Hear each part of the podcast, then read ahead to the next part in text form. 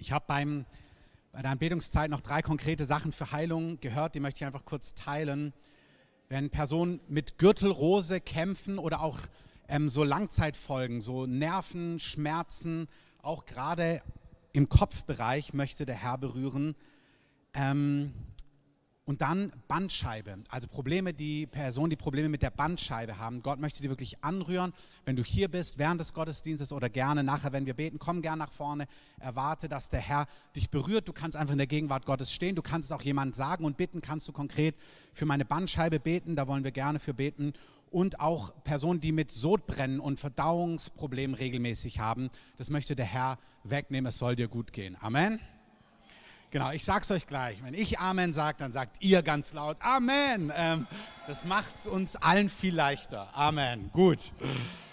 Also diese Woche muss ich euch mal erzählen. Es gibt ja, wenn man an der Kasse steht in den verschiedenen Läden, gibt es ja immer diese Magazine mit irgendwelchen Titeln, die dich neugierig machen sollen. Und das gucke ich mir eigentlich nie an.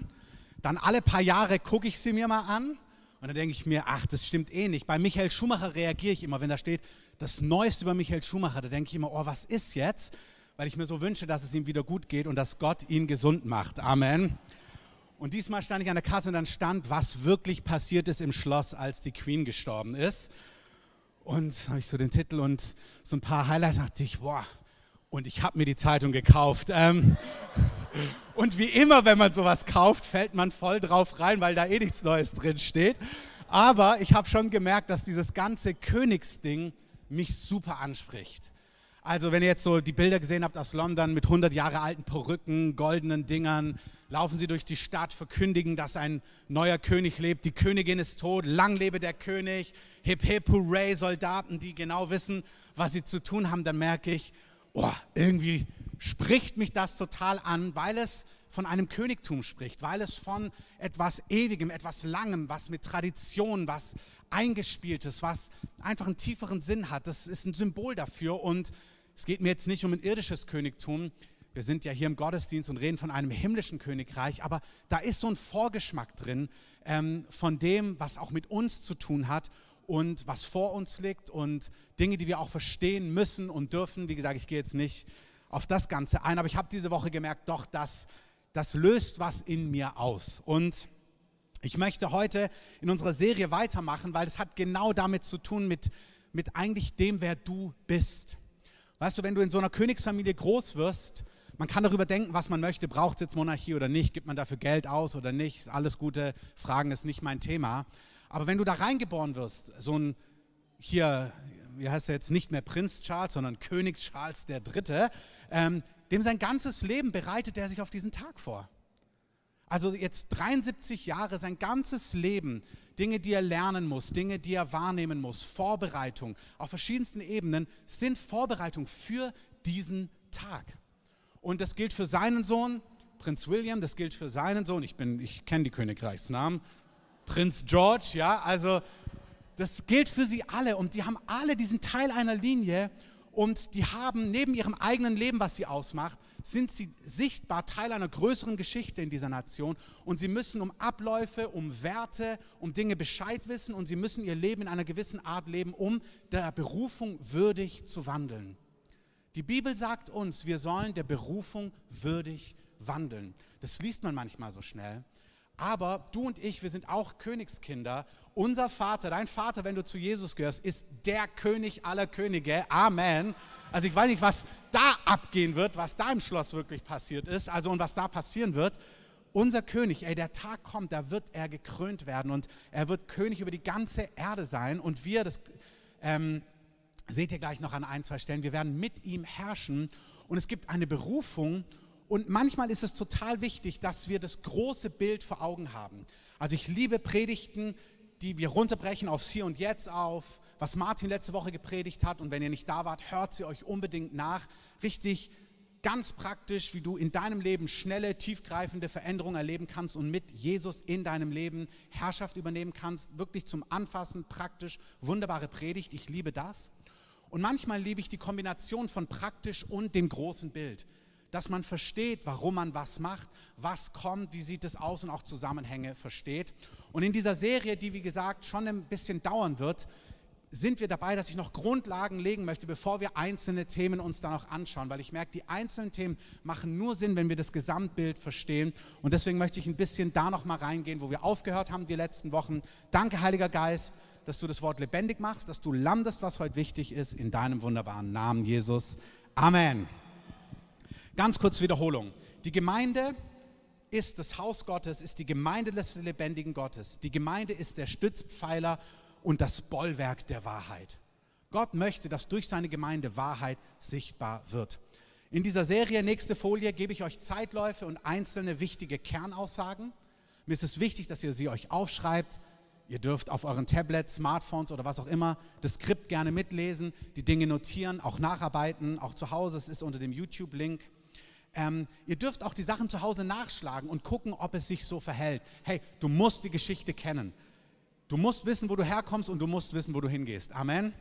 Also es ist super das Praktische. Wie heilst du Kranken? Heilst du Kranke? Wie betest du? Wie bekommst du Gebetserhörung? Was sagt Gott über Familie? Und dieses wunderbar, das steht hier auch alles drin. Aber du musst auch wissen, woher kommst du? Was ist jetzt und wohin gehen wir? Deswegen nimm das Buch und lies nach. Amen. Nächste Folie. Wir haben kurz gesprochen über Adam und Eva. Gehen wir jetzt nicht mehr ganz rein. Über Noah, dass Gott zu Recht die Welt an einer Stelle gerichtet hat, weil sie voller Bosheit war. Das spricht über ihn. Adam, Wonne, der Garten, Eden. Gott hat einen guten Plan. Gott will, dass die ganze Erde ihn kennenlernt. Gott schafft Menschen männlich und weiblich als Mann und Frau, ganz konkret als Mann und Frau. Das meint der Bibeltext genau so. Er gibt ihnen einen Auftrag. Er will, dass die Menschheit sich ausbreitet, dass dieser Garten von Wonne über die ganze Erde kommt. Er sieht, die Erde geht in eine völlig falsche Richtung. Er richtet sie. Er hat das Recht, diese Erde zu richten. Das ist dein und mein Gott. Es ist wichtig, dass wir uns mit diesen Themen versöhnen. Dann beginnt er einen Neuanfang mit Abraham. Er sucht einen Mann, der ihm vertraut und sagt, Abraham, du vertraust mir. Mit dir beginne ich die Geschichte ganz neu. Abraham, ich werde dich segnen. Du wirst Kinder haben und deine Nachkommen sollen die ganze Erde bevölkern. Du wirst Nachkommen haben wie Sand am Meer und Sterne am Himmel. Und durch dich werde ich ganz neu anfangen und Menschen sollen durch dich und deine Nachfahren mich kennenlernen. Das ist der engste Kontext. Abraham, du bist der Stammvater unter anderem der Juden. Und durch dieses Volk möchte ich, dass die ganze Erde mich kennenlernt. Das war der Plan Gottes. Gott sagt, ich möchte mich dir vorstellen, ich möchte, dass du deiner Familie von mir erzählst und dass alle, die von dir kommen, mich kennen und dass diese Gruppe von Menschen dann der ganzen Welt erzählt, wer ich bin und wie ich bin. Das ist der größere Kontext. Präzise ging es nicht nur um insgesamt die Nachkommen von Abraham, haben wir uns angeschaut, sondern um einen ganz konkreten. Er sagt, in deinem Samen werden sich segnen alle Nationen der Erde dafür, dass du meiner Stimme gehorcht hast. Das gilt für seine Nachfahren Isaak, Jakob und so weiter und so fort. Aber das gilt auch für einen ganz konkreten Nachfahre. Und dieser Nachfahre aus der Linie von Abraham ist der Jude mit dem Namen Jesus. Das, was der Galaterbrief sagt, er sagt schon, er prophezeit, Abraham, deine Familie wird die Welt segnen. Das ist das jüdische Volk zuallererst. Ismael ist auch ein Nachfahre Abrahams und Gott segnet die Welt auch durch ihn. Aber die Rettungslinie, die, die Linie, wo Rettung und wo die Wege Gottes drin sind, ist die Linie über Isaak und Jakob und so weiter und so fort. Er sagt, über diese Linie werde ich der Welt begegnen. Und ganz konkret wirst du einen Nachfahren haben. Das ist Christus, da lesen wir im Galaterbrief. Abraham wurde die Verheißung zugesagt und seiner Nachkommenschaft. Paulus sagt uns, er spricht nicht über seine Nachkommen in der Mehrzahl, sondern er spricht wie bei einem und dieser Nachkomme ist Christus. Also nochmal, im Garten Eden war alles gut und soll alles gut werden.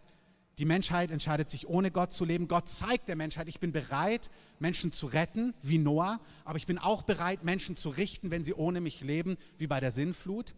Dann beginnt ein Neuanfang. Er sagt, Abraham, du bist einer, der mir vertraut. Ich will dich segnen. Und deine Familie soll der Welt zeigen, wer ich bin. Und ganz konkret wirst du einen Nachfahren haben, der wird ein Segen für alle Völker werden. Das ist Christus. Halleluja.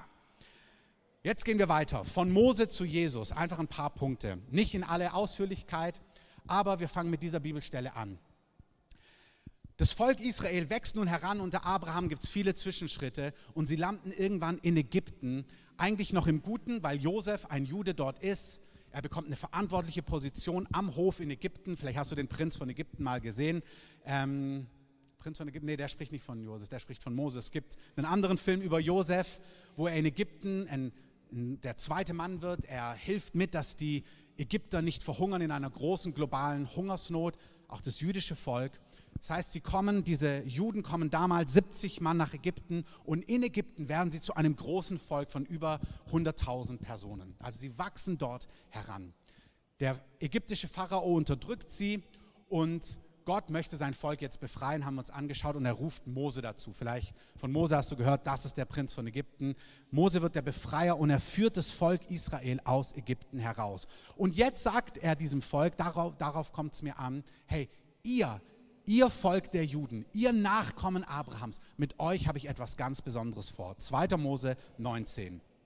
Er sagt zu diesem Volk, wenn ihr, zu diesen Juden damals, wenn ihr auf meine Stimme hört, und wenn ihr meinen Bund halten werdet, dann sollt ihr aus allen Völkern mein Eigentum sein. Mir gehört die ganze Erde und ihr sollt mir ein Königreich von Priestern und eine heilige Nation sein. Also Gott sagt zu diesem Volk der Juden, wenn ihr mit mir lebt, wenn ihr auf meine Stimme horcht, dann werde ich mit euch etwas ganz Besonderes machen. Mir gehört die ganze Erde. Ich hätte jedes Volk aussuchen können, aber ich habe euch ausgesucht. Die Bibel sagt uns auch nicht, weil sie besonders oder besser wären oder mehr geliebt als andere Menschen oder Völker oder Kulturen. Das ist wichtig. Gott liebt die Araber. Amen. Gott liebt die Deutschen. Amen. Das ist zu leise. Amen. Gott liebt die Schwaben und die Baden und die Iraner. Gott liebt sie alle. Amen.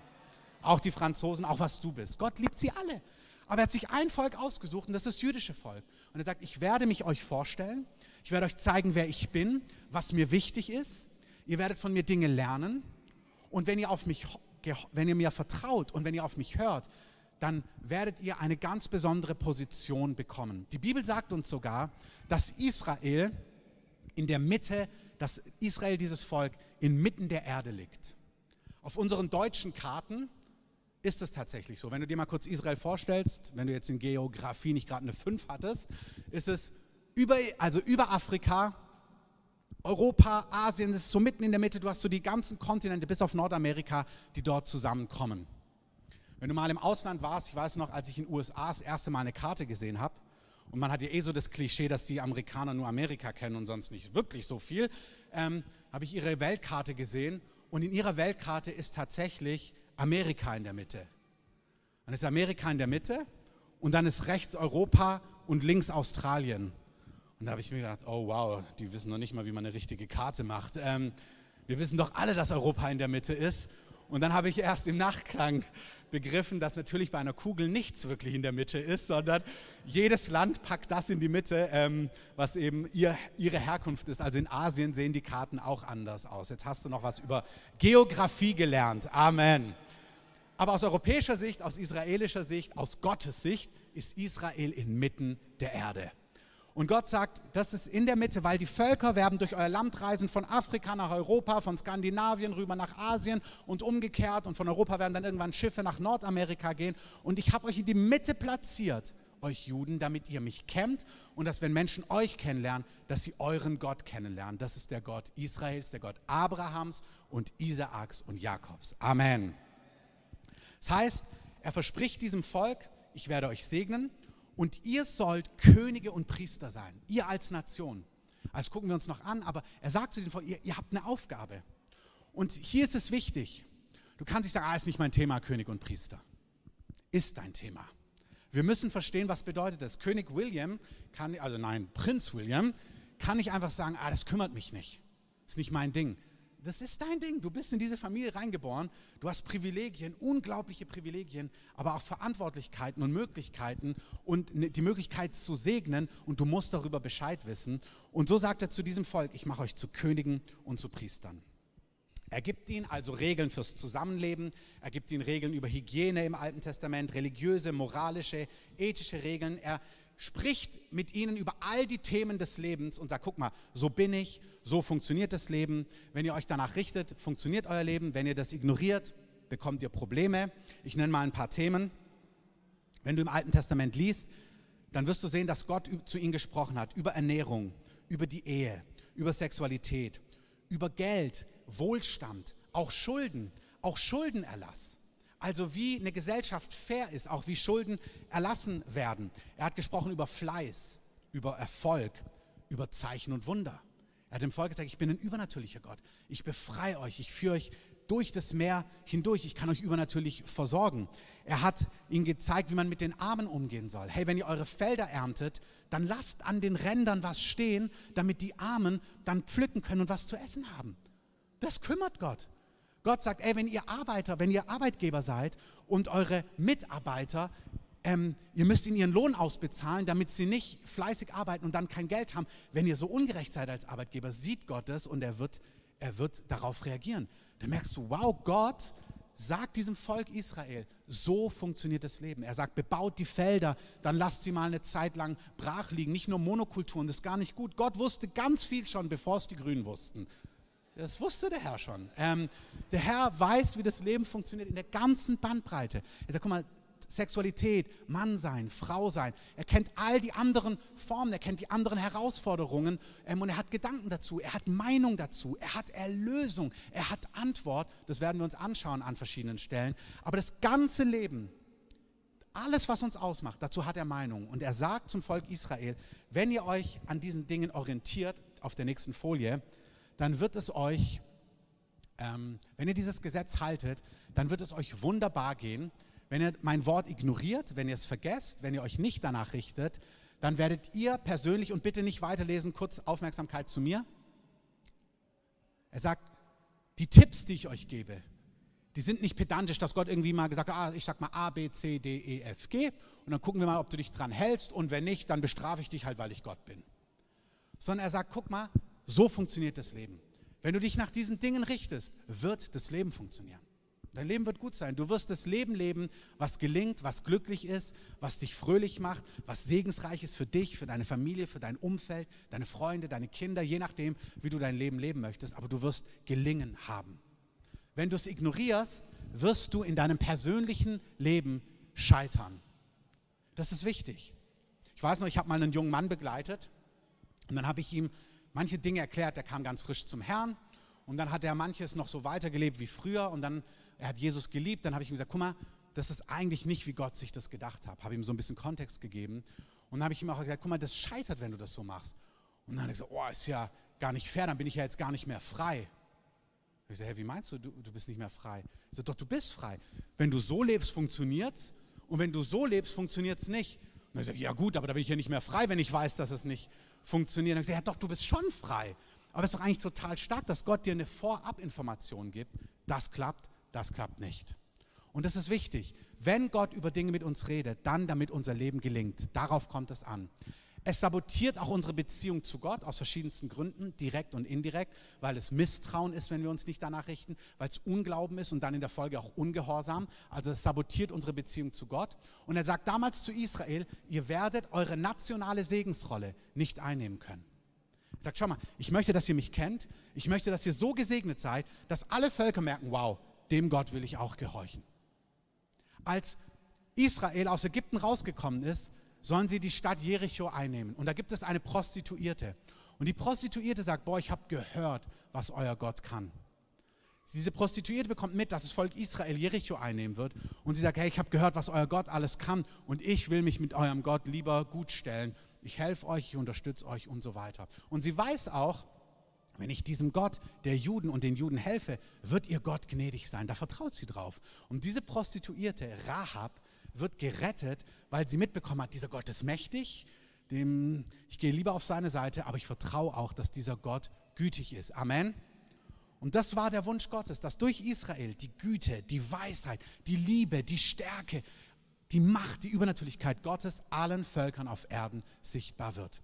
Er sagt, wenn ihr nicht so lebt, werdet ihr persönlich Schaden nehmen, es wird eure Beziehung zu mir sabotieren und ihr werdet eure nationale Segensrolle nicht einnehmen können. Und er sagt zu ihnen auch Folgendes, ihr werdet auch euer Land, was ich euch versprochen habe, nicht behalten können. Auch hier manchmal denkt man sich, ja, ist das für mich relevant? Ist es relevant für mich? Es ist relevant für uns.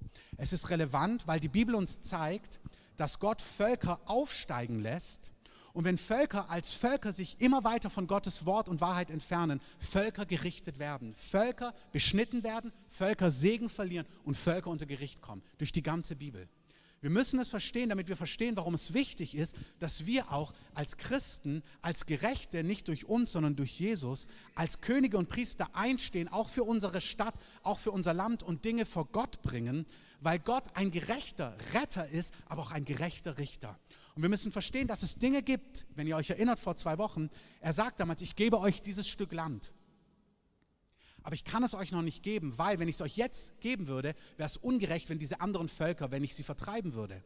Aber es kommt eine Zeit, da werden sie so viel Schuld angehäuft haben und da ist es gerecht, dass ich das Land wegnehme und es euch gebe, den Juden damals.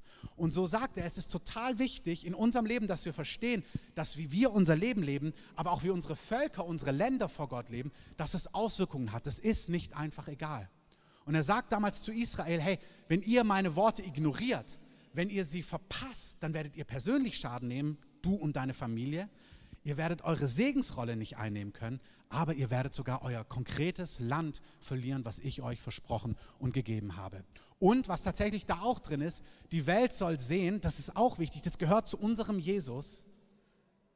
Unser Gott ist ein Gott, der sagt, wenn ihr euch gegen mich auflehnt, wenn ihr meine Worte ignoriert, wenn ihr rebelliert gegen meine Ordnungen, dann habe ich das Recht, Menschen zu richten und es ist auch es ist meine Anforderung, dass Menschen mir gehorchen. Das klingt erstmal intensiv, vor allem wenn wir diese, mit diesen Begriffen nicht versöhnt sind. Aber es ist total wichtig, dass wir wissen, das hat auch etwas mit unserem Gott zu tun. Amen. Lass mich das kurz runterbrechen. Es gibt diese Frau, die im Ehebruch erwischt wird bei Jesus. Und dann sagen die Leute, sie muss gerichtet werden. Und sie gehen zu Jesus und sagen, Jesus, damals die Gesetzesgelehrten, die Kirchenführer, die Pastoren und Priester, die sagen, Jesus, diese Frau lebt nicht in deinen Wegen. Wir haben sie beim Ehebruch erwischt. Sie hat mit einem Mann rumgemacht, der war nicht ihr Mann. Das Gesetz sagt, dass es gottlos ist und dass es dafür Strafe und Konsequenz gibt. Was sagst du, Jesus? Und sie wollen Jesus testen, ob er wirklich ein Bote Gottes ist, weil Gott sagt ja in seinem Wort, dass es Dinge gibt, die ihm nicht entsprechen und wo er Gericht halten muss. Und Jesus sagt zu dieser Frau, und der ganze Dienst von Jesus ist, ich liebe es, barmherzig zu sein.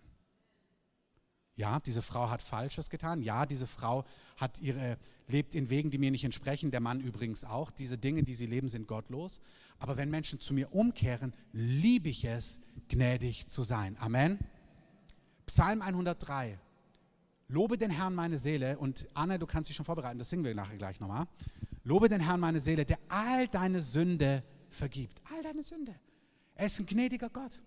Aber er sagt dann auch zu dieser Frau, hey, von jetzt an sündige nicht mehr.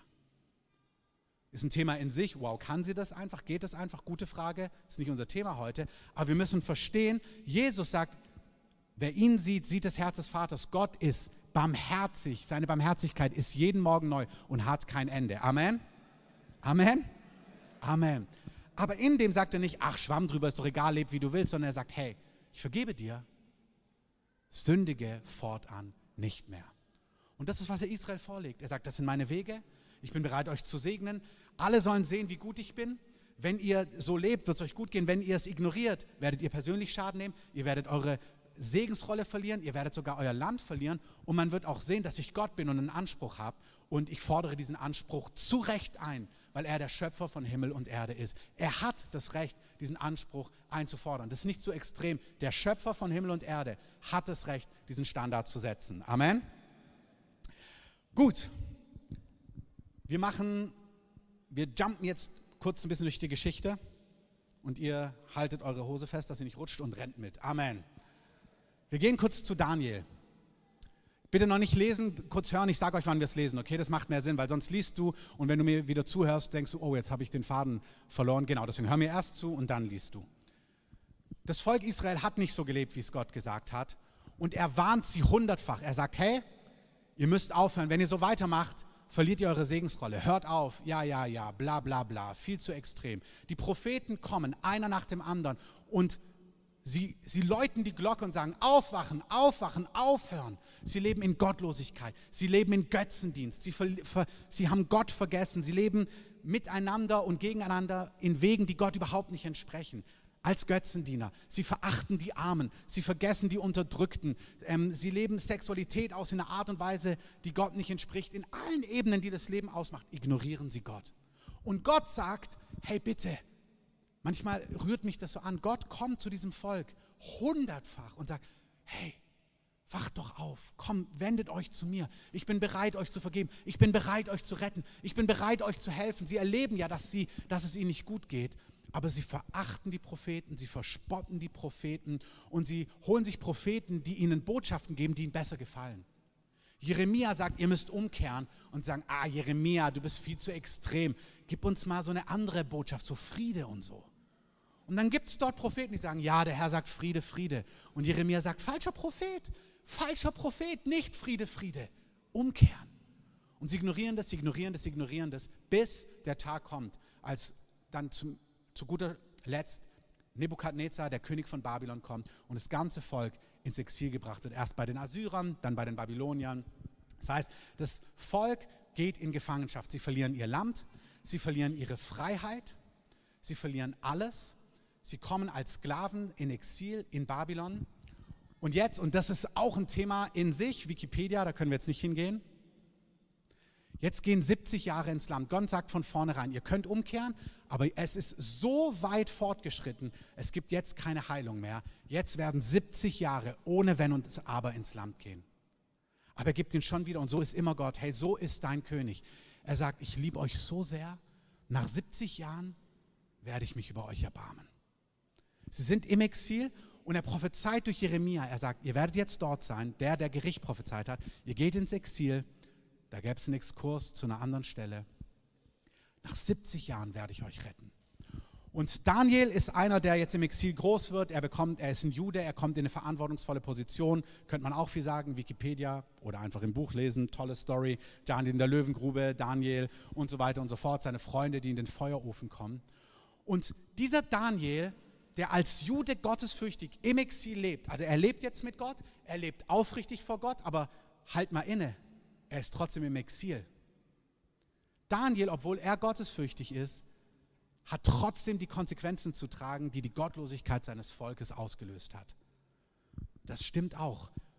Wir leben in einem persönlichen Kontext, aber wir leben auch in einer Gemeinschaft, wir leben auch in einem Land und unser Leben ist nicht unabhängig auch von dem, wo unser Land hingeht, was unser Land tut und wie unser Land sich positioniert. Da kannst du aufrichtig leben und deine Nische kann gesegnet sein. Die war es bei Daniel, aber halt nicht in Jerusalem, sondern in Babylon.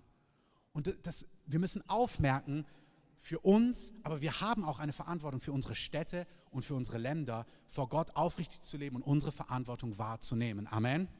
Das sind diese großen Kontexte, die ich legen möchte, damit wir einzelne Themen in den Wochen, wo es dann ganz praktisch wird, anschauen können. Aber wir müssen das große Bild verstehen. Daniel lebt aufrichtig vor Gott und jetzt bekommt Daniel einen Traum.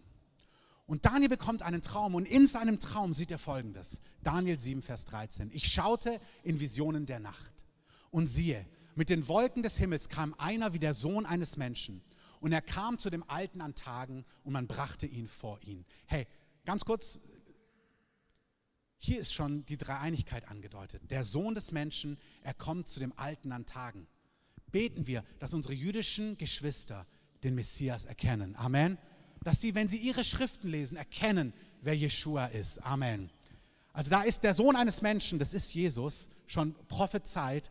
Und er kam zu dem Alten an Tagen und man brachte ihn vor ihn. Und diesem Sohn des Menschen, Jesus, wurde Herrschaft und Ehre und Königtum gegeben. Und alle Völker, Nationen und Sprachen dienten ihm.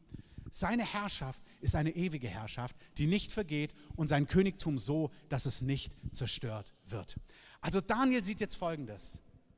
Wow, da kam einer, der sah aus wie ein Mensch. Und dieser Mensch hat Herrschaft und Ehre bekommen. Er ist ein König. Alle Völker dienen ihm. Alle Völker, die ganze Welt dient ihm. Er bekommt ein Königtum und dieses Königtum wird nie wieder aufhören. Das sieht Daniel. Wenn ihr euch erinnert, Abraham, dein Same wird zum Segen für alle Völker werden. Das ist der Same. Abraham, du wirst einen Nachkommen haben.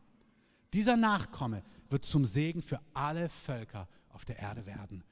Daniel sieht etwas von ihm. Er wird König sein. Alle Völker werden ihm dienen. Alle werden sich vor ihm beugen. Sein Königtum wird ohne Ende sein. 100 Jahre vorher hat Jesaja, also 700 vor Christus, also vor ungefähr 2700 Jahren, hat Jesaja Folgendes gesehen. Wieder, bitte noch nicht hingucken, ist eine echte ähm, Aufgabe für euch, bleibt bei mir. Du nicht, hier? Na, nur Spaß. Ähm, noch nicht auf die Folie. Diese Rollen, man hat gesagt, das ist so eine präzise Prophetie über Jesus, dass man gesagt hat, ah, das wurde bestimmt im Nachhinein geschrieben. Es wurde bestimmt gefälscht. Da wurden bestimmt Dinge angepasst. Und dann war am Toten Meer ein Hirtenjunge unterwegs vor ein paar hundert Jahren oder 100, 150 Jahren so. Sorry, da habe ich jetzt nicht genau das Detail. Ich, vor einer ganzen Weile. Es war einmal ein Hirtenjunge, der am Toten Meer unterwegs war und dann hat er Steine in so eine Höhlen geschmissen und plötzlich hört er Bong. Und dann wirft er nochmal rein, Bong. Und dann hört er, oh, irgendwas ist da unten. Und dann gehen sie in diese Höhlen rein und finden in dieser Höhlen alte Tongefäße, wo sie Rollen, alte Pergamentrollen finden, die sogenannten Qumran-Rollen, kannst mal googeln.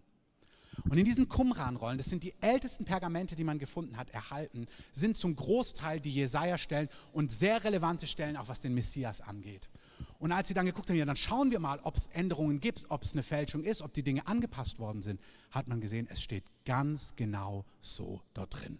Manches Komma hat nicht gestimmt, manchmal ein Buchstabe, aber die Kernaussage ist genauso vorhanden. Und ich liebe das, dass Gott gesagt hat, ah, ich habe so ein paar Dinge versteckt, da gibt es noch mehr. Also kannst, der Job des Archäologen ist sehr relevant. Also wenn du denkst, oh, der Herr hat da so ein paar Geheimnisse, die noch entdeckt werden müssen. Amen.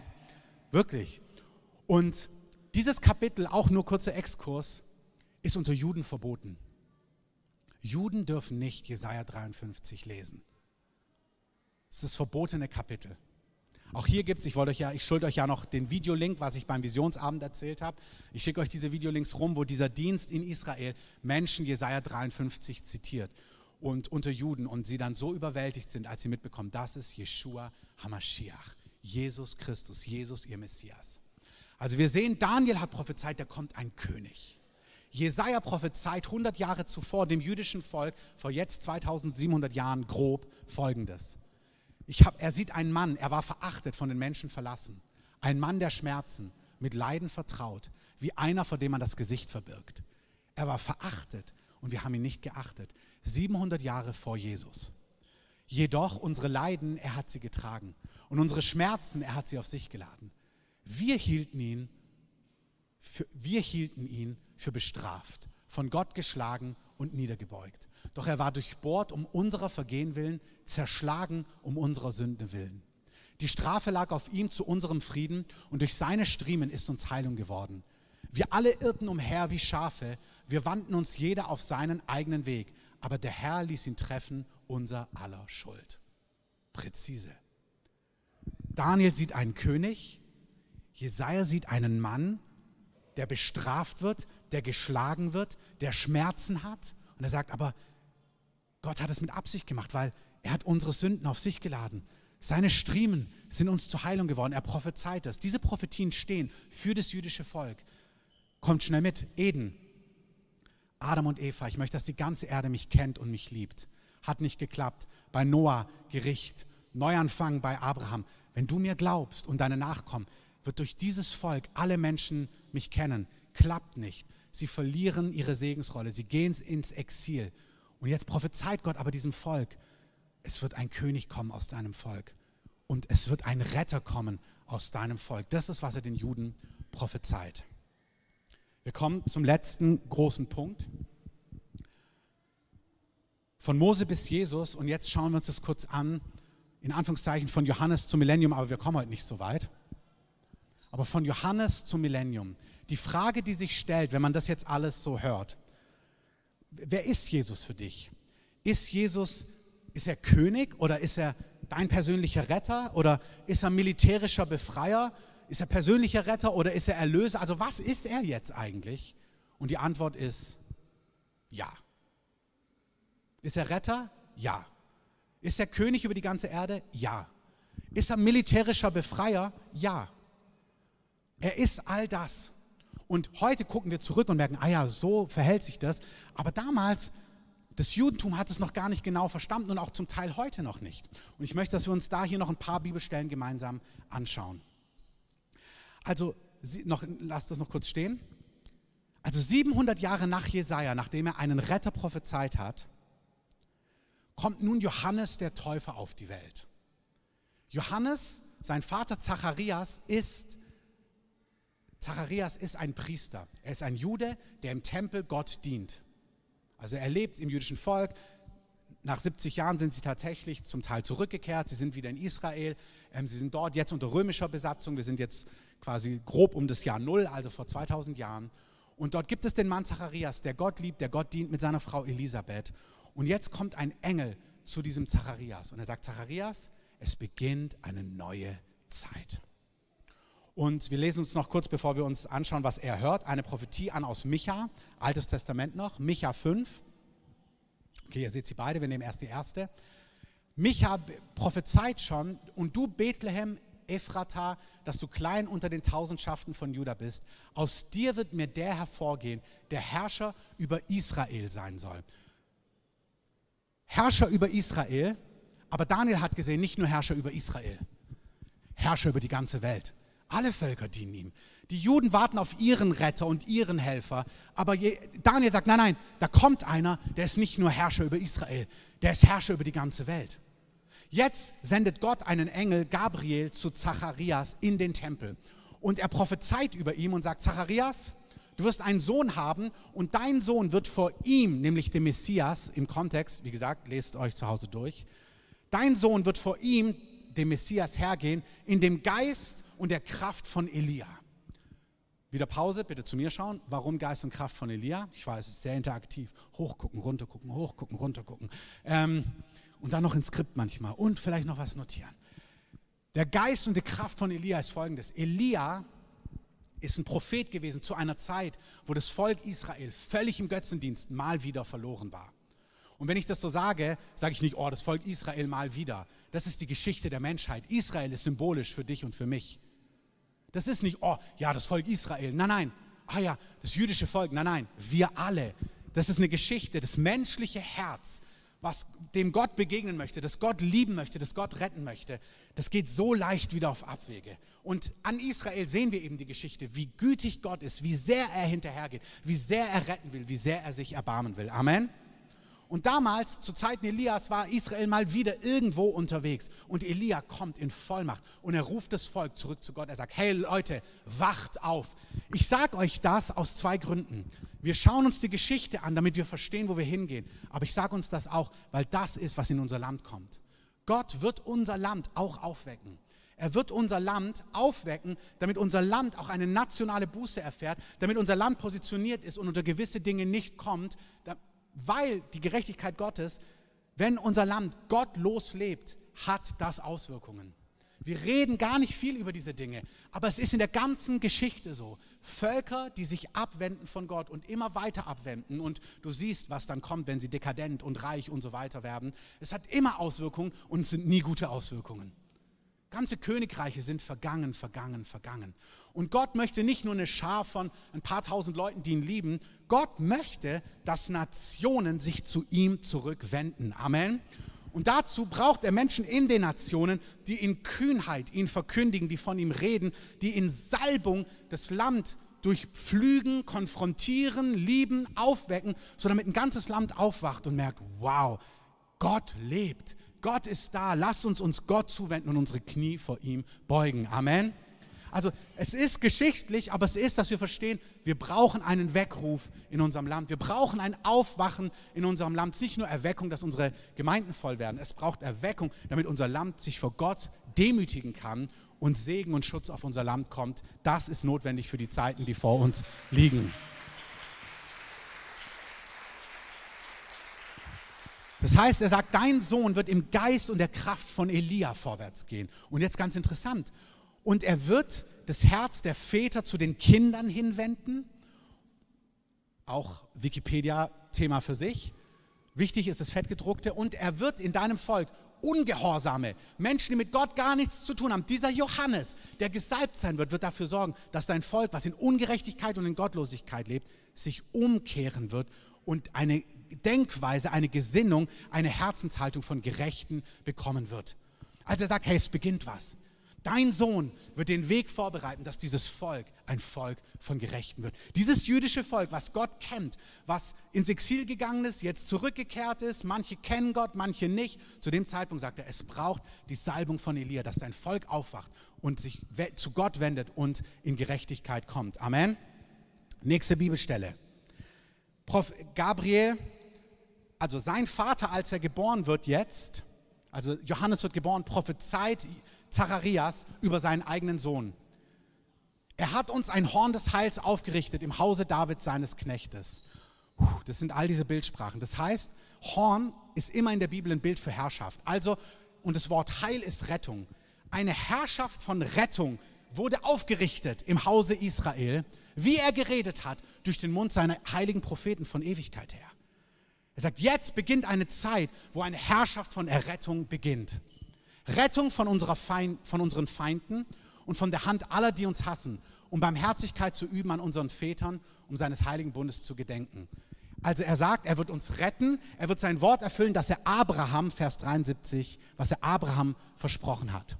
Dann geht es weiter, Vers 74, dass wir gerettet aus der Hand unserer Feinde ohne Furcht ihm dienen sollen, in Heiligkeit und Gerechtigkeit vor ihm alle unsere Tage. Und du, Kind, nämlich Johannes der Täufer, wirst ein Prophet des Höchsten genannt werden. Du wirst vor dem Angesicht des Herrn hergehen, um seine Wege vorzubereiten, um seinem Volk Erkenntnis der Rettung zu geben durch die Vergebung ihrer Sünden. Okay, hier sind, was mir wichtig ist an dieser Stelle ist, das sind immer alle Themen gleichzeitig. Wir werden befreit von unseren Feinden. Die Juden haben damals gedacht, okay, wir werden befreit von den Römern. Wir sind von den Römern unterdrückt und jetzt kommt Befreiung von den Römern. Und das ist damit drin. Es kommt ein König, der wird euch befreien von allem, was böse ist. Aber im engeren Kontext sagt er dann, ihr werdet vor Gott ohne Furcht leben können. Heilig und gerecht. Ich weiß, es ist viel, aber ich brauche diese letzte Kurve eurer Aufmerksamkeit. In diesen Texten, das jüdische Volk wartet auf einen militärischen Befreier. Den Mann, den Daniel gesehen hat. Alle Völker werden ihm dienen. Alle werden sich vor ihm beugen. Ja, bring den Retter. Bring den Retter, der uns befreit von den Römern, der uns Israel groß macht. Darauf warten sie. Zacharias hört, ja, es ist Rettung wird aufstehen. Du wirst befreit werden. Ihr werdet befreit werden. Ihr werdet befreit von euren Feinden. Aber dann sagt er, was passieren wird, ist, dass ihr vor Gott im Frieden leben werdet ohne Furcht, heilig und gerecht. Und du wirst dein Volk vorbereiten, nicht, dass sie befreit werden von den Römern, sondern du wirst dein Volk vorbereiten, dass sie wissen, dass sie Schuld haben, aber dass es Vergebung der Sünden gibt. Also er bringt all diese Themen immer zusammen. Geht es jetzt um persönliche Rettung oder um Befreiung? Geht es jetzt um König von Israel oder König um der Welt? Ja. Ja. Jesus ist all das im gleichen Augenblick. Wir schauen uns die letzten zwei oder die zwei Bibelstellen noch an. Jetzt über Jesus. Dieser wird groß sein, Jesus, und Sohn des Höchsten genannt werden. Und der Herr Gott wird ihm den Thron seines Vaters Davids geben. Die Prophetien über Jesus sind, du wirst ein König sein. Das ist wie wenn du sagst, König Charles, du wirst König von England sein. Dann haben wir ein bestimmtes Bild, was er macht. Wir haben nicht das Bild, dass er morgen in der Halsarmee Koch ist. Du hast ein Bild, wenn er König wird. Du wirst König sein. Du bekommst den Thron deiner Mutter, Königin Elisabeth II. Dieser Jesus wird den, Sohn, den Thron seines, das, wird den Thron Davids bekommen. Okay. Die haben ein Bild. Er wird uns befreien. Er wird herrschen. Alle Völker werden ihm dienen. Das ist, was sie erwartet haben. Er wird herrschen in Ewigkeit. Sein Königtum wird kein Ende haben. Wow, da sind wir mal gespannt. Dann prophezeit der Engel weiter zu den zu den Hirten, fürchtet euch nicht. Ich ist noch keine Weihnachtspredigt. Fürchtet euch nicht. Ich verkündige euch große Freude, die für das ganze Volk sein wird, denn euch ist heute ein Retter geboren. Das ist Christus, der Herr in Davids Stadt. Also um was geht es jetzt? Retter, Befreier, Erlöser, persönlich? Ja. Wir kommen zum Ende. Ich möchte, dass ihr den Teil festhaltet für heute. Jesus über Jesus wird prophezeit, dass er sowohl ein persönlicher Erretter ist, der Menschen von ihrer Schuld befreit, Unsere Schuld hat er auf sich geladen, Jesaja 53. Seine Striemen sind uns zur Heilung geworden. Er schenkt jedem Einzelnen, der ihm vertraut, Gnade und Barmherzigkeit. Amen. Amen. Dann wird prophezeit über ihn, er ist ein König. Er wird König der Könige sein, sein Königtum wird kein Ende haben. Alle Völker werden ihm dienen. Amen. Beides stimmt. Als sein erstes Kommen war, das wisst ihr, ist er gekommen, die meisten von euch, und er hat sein Leben als Opfer gegeben. Er ist nicht gekommen, um als König von der ganzen Welt angebetet zu werden, aber dieser Tag wird kommen. Dieser Tag wird kommen. Und warum ist es wichtig, jetzt quasi die letzten Meter, bevor wir bei der Ziellinie sind? Er sagt in Offenbarung 5, du hast dich als Schlachtopfer töten lassen bei seinem ersten Kommen und hast mit deinem Blut Menschen aus allen Stämmen und Völkern für Gott freigekauft. Bitte kurz Pause. Bei Abraham hieß es noch und bei Mose, dieses Volk der Juden soll mir ein Königtum von Priestern sein. Durch sie soll die ganze Erde gesegnet werden. Aber er hat schon prophezeit, Abraham, ich meine eigentlich nicht nur dein Volk im engsten Sinne, deine Nachkommen, sondern ich rede von einem konkreten Nachkommen und durch diesen einen Nachkommen wird der Kreis viel größer. Ich habe nicht nur Könige und Priester aus deinen engsten fleischlichen Nachkommen, Juden. Ich habe einen Nachkommen bei dir, das ist Jesus. Und dieser Jesus wird den Preis bezahlen für alle. Und alle, die an ihn glauben, werden dadurch, dass sie an ihn glauben, mit Gott versöhnt werden und sie werden auch Nachkommen Abrahams. Das ist, was der Galaterbrief uns sagt. Der Galaterbrief sagt uns, wenn ihr Christus, wenn ihr zu Christus gehört, dann seid ihr Abrahams Nachkommenschaft und nach Verheißung Erben. Wenn du Ja sagst zu Jesus, wirst du eingepropft in die Geschichte, die Gott mit Abraham begonnen hat. Dann wirst du Teil seiner Geschichte. Und wir lesen jetzt in Offenbarung, du hast durch dein Blut aus Menschen aus allen Stämmen und Völkern erkauft. Da sehen wir, Gott liebt die Juden, er liebt die Kurden, er liebt die Araber, die Deutschen, die Franzosen, die Griechen, die Afrikaner aus Ghana und aus Sierra Leone und die Kanadier und die Mexikaner und dich auch. Also bitte hier nicht Empörungskultur. Mein Land hat er nicht genannt. Ähm, deins meine ich auch. Amen. Aus allen Völkern, aus allen Nationen, aus allen Hintergründen hat er sie erkauft. Für Gott, Menschen aller Sprachen und Kulturen. Und jetzt, du hast sie zu Königen, zu Mitherrschern gemacht zu Priestern für unseren Gott und sie werden einmal auf der Erde regieren. Herr Gott hat einen Plan in Eden gehabt. Ich möchte durch euch beiden eine große Familie haben, die mich kennt. Und diese Familie soll die ganze Erde in meinem Sinne, mit meiner Weisheit, mit meinen Wegen, mit meiner Freundlichkeit und Güte beherrschen. Dann hat er den Juden das Versprechen gegeben. Er hat gesagt, und durch euch wird einer kommen und er wird die Möglichkeit geben, dass alle anderen Völker, die wollen, auch eingepropft werden können. Das ist, was Gott möglich gemacht hat. Amen. Wenn wir hier, das machen wir heute nicht, wir schließen jetzt ab, die Band kann schon nach vorne kommen. Also ich habe noch einen Punkt, den ihr hören dürft, aber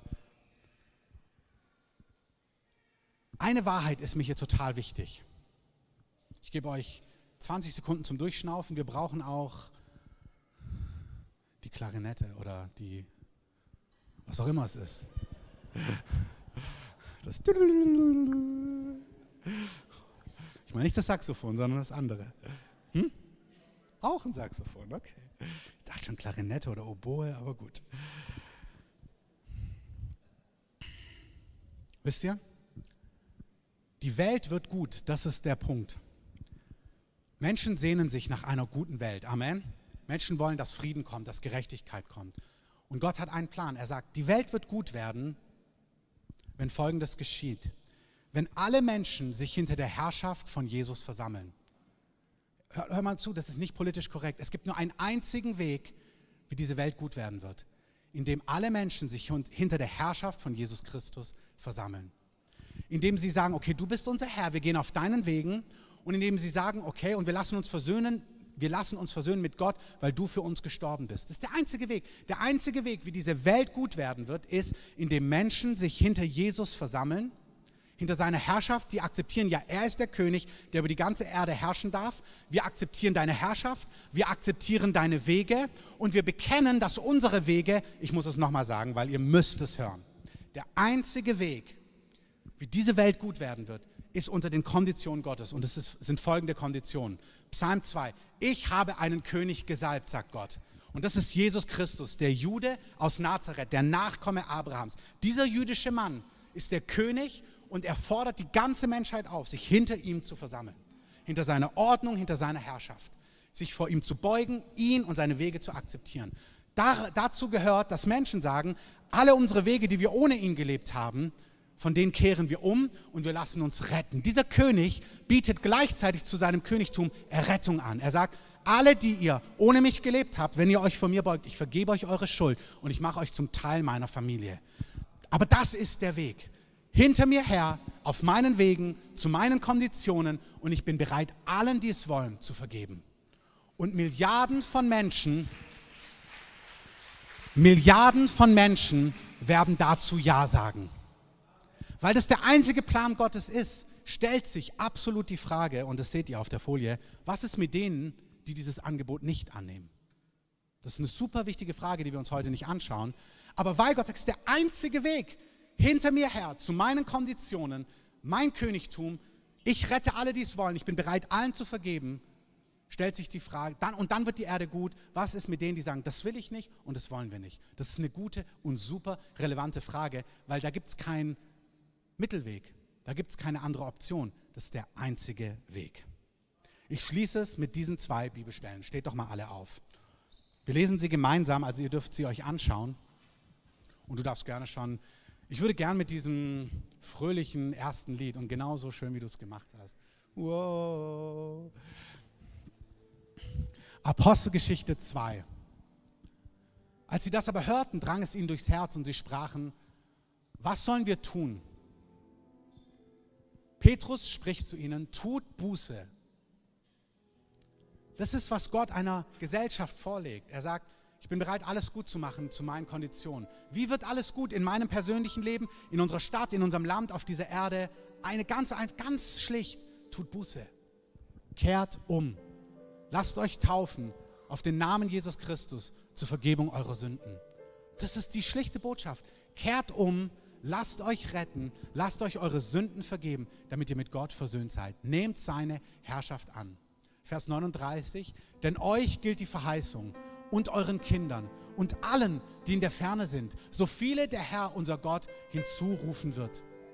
Das ist es. Er ruft sie. Er ruft die ganze Erde. Tretet hinzu. Ein Weg, eine Lösung, eine Antwort. Nicht viele Wege, nicht viele Möglichkeiten. Ein König, den der Herr gesalbt hat.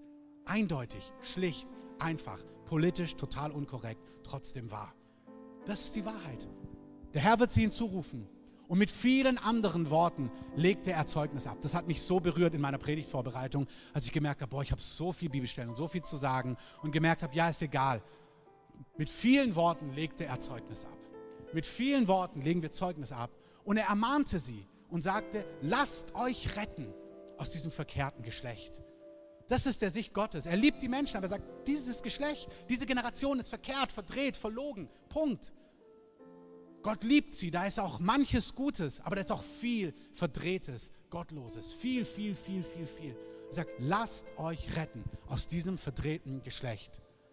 Die nun sein Wort aufnahmen, ließen sich taufen. Und es wurden an jenem Tag etwa 3000 Seelen hinzugetan. Das kommt ohne Wenn und Aber. Es ist nicht ich weiß nicht Tag noch Stunde, aber ich weiß, es kommt. Tausendschaften pro Tag werden ins Reich Gottes hineingerettet werden, auch in unserem Land. Amen. Man sagt, in China heute sind natürlich eine Milliarde, sind andere Zahlen, aber in China kommen heute, nachdem das Land so zu war, um die 30.000 Personen pro Tag zum Glauben. Das ist die schnellst wachsendste Gemeinde. Es ist unaufhaltsam, was Gott tut. Die letzte Bibelstelle. Nachdem nun Gott Oh, hört euch diese Bibelstelle mit vielen Worten. Ich darf die noch vorlesen. Aber hört sie euch wach an. Nachdem nun Gott die Zeiten der Unwissenheit übersehen hat, gebietet er jetzt den Menschen, dass sie überall Buße tun sollen. Ey, das, das ist ein Rema-Wort für unsere Zeit. Gott sagt, ich vergesse, dass ihr mich ignoriert habt und dass ihr euch nicht um mich gekümmert habt und nicht nach mir gefragt habt. Wir sind an einer Zeitenwende, ich sag's euch. Es ist eine neue Zeit. Es ist, ihr werdet es in allen Ebenen spüren. Es ist eine neue Zeit. Es ist eine neue Zeit. Und er sagt, er gebietet den Menschen. Das ist auch krass. Es ist kein Vorschlag. Ihr könntet, wenn ihr wollt, darüber nachdenken, sondern in your face. Er gebietet den Menschen, dass sie überall Buße tun sollen. weil er, der Vater im Himmel, einen Tag festgesetzt hat, an dem er den Erdkreis richten wird. Das sind die Konditionen. Ich werde richten. Hier ist mein König und hier ist der Retter. Alle, die wollen, rennen zu ihm. Die Tür ist offen. Du kannst zu ihm rennen. Egal, was du getan hast. Sein Haus ist offen. Renn nach Hause. Lass dich retten. Beuge dich vor ihm. Das ist der Weg. Für alle offen. Egal aus welcher Kultur, egal aus welchem Volk, egal aus welchem Hintergrund. Lasst euch retten. Er hat einen Tag festgesetzt, an dem er den Erdkreis richten wird. In Gerechtigkeit. Durch einen Mann den er dazu bestimmt hat. Und er hat allen dadurch den Beweis gegeben, dass er diesen Mann, durch den er den Erdkreis richten wird, auferweckt hat aus den Toten. Als sie von Totenauferstehung hörten, spotteten die einen. Die anderen aber sprachen, darüber wollen wir mehr hören. Und so wird es sein. Manche werden sagen, bla bla bla. Und andere werden sagen, oh, sag mir mehr. Und dann ist so wichtig, dass wir ein volles Evangelium verkündigen. Amen. Wir singen jetzt dieses Lied. Wenn du heute hier bist und nicht gerettet bist, nicht versöhnt bist mit Gott, lass dich retten. Nimm Jesus an als Herrn, der König ist und sein Königtum wird Bestand haben und wird über der ganzen Erde sein. Und er bietet dir an, dich zu retten, dir deine Schuld zu vergeben und dir ein neues Leben zu geben zu seinen Konditionen. Du kannst darüber nachdenken, wenn wir dieses Lied singen. Dann schließen wir den Gottesdienst und öffnen es hier vorne. Vielen Dank.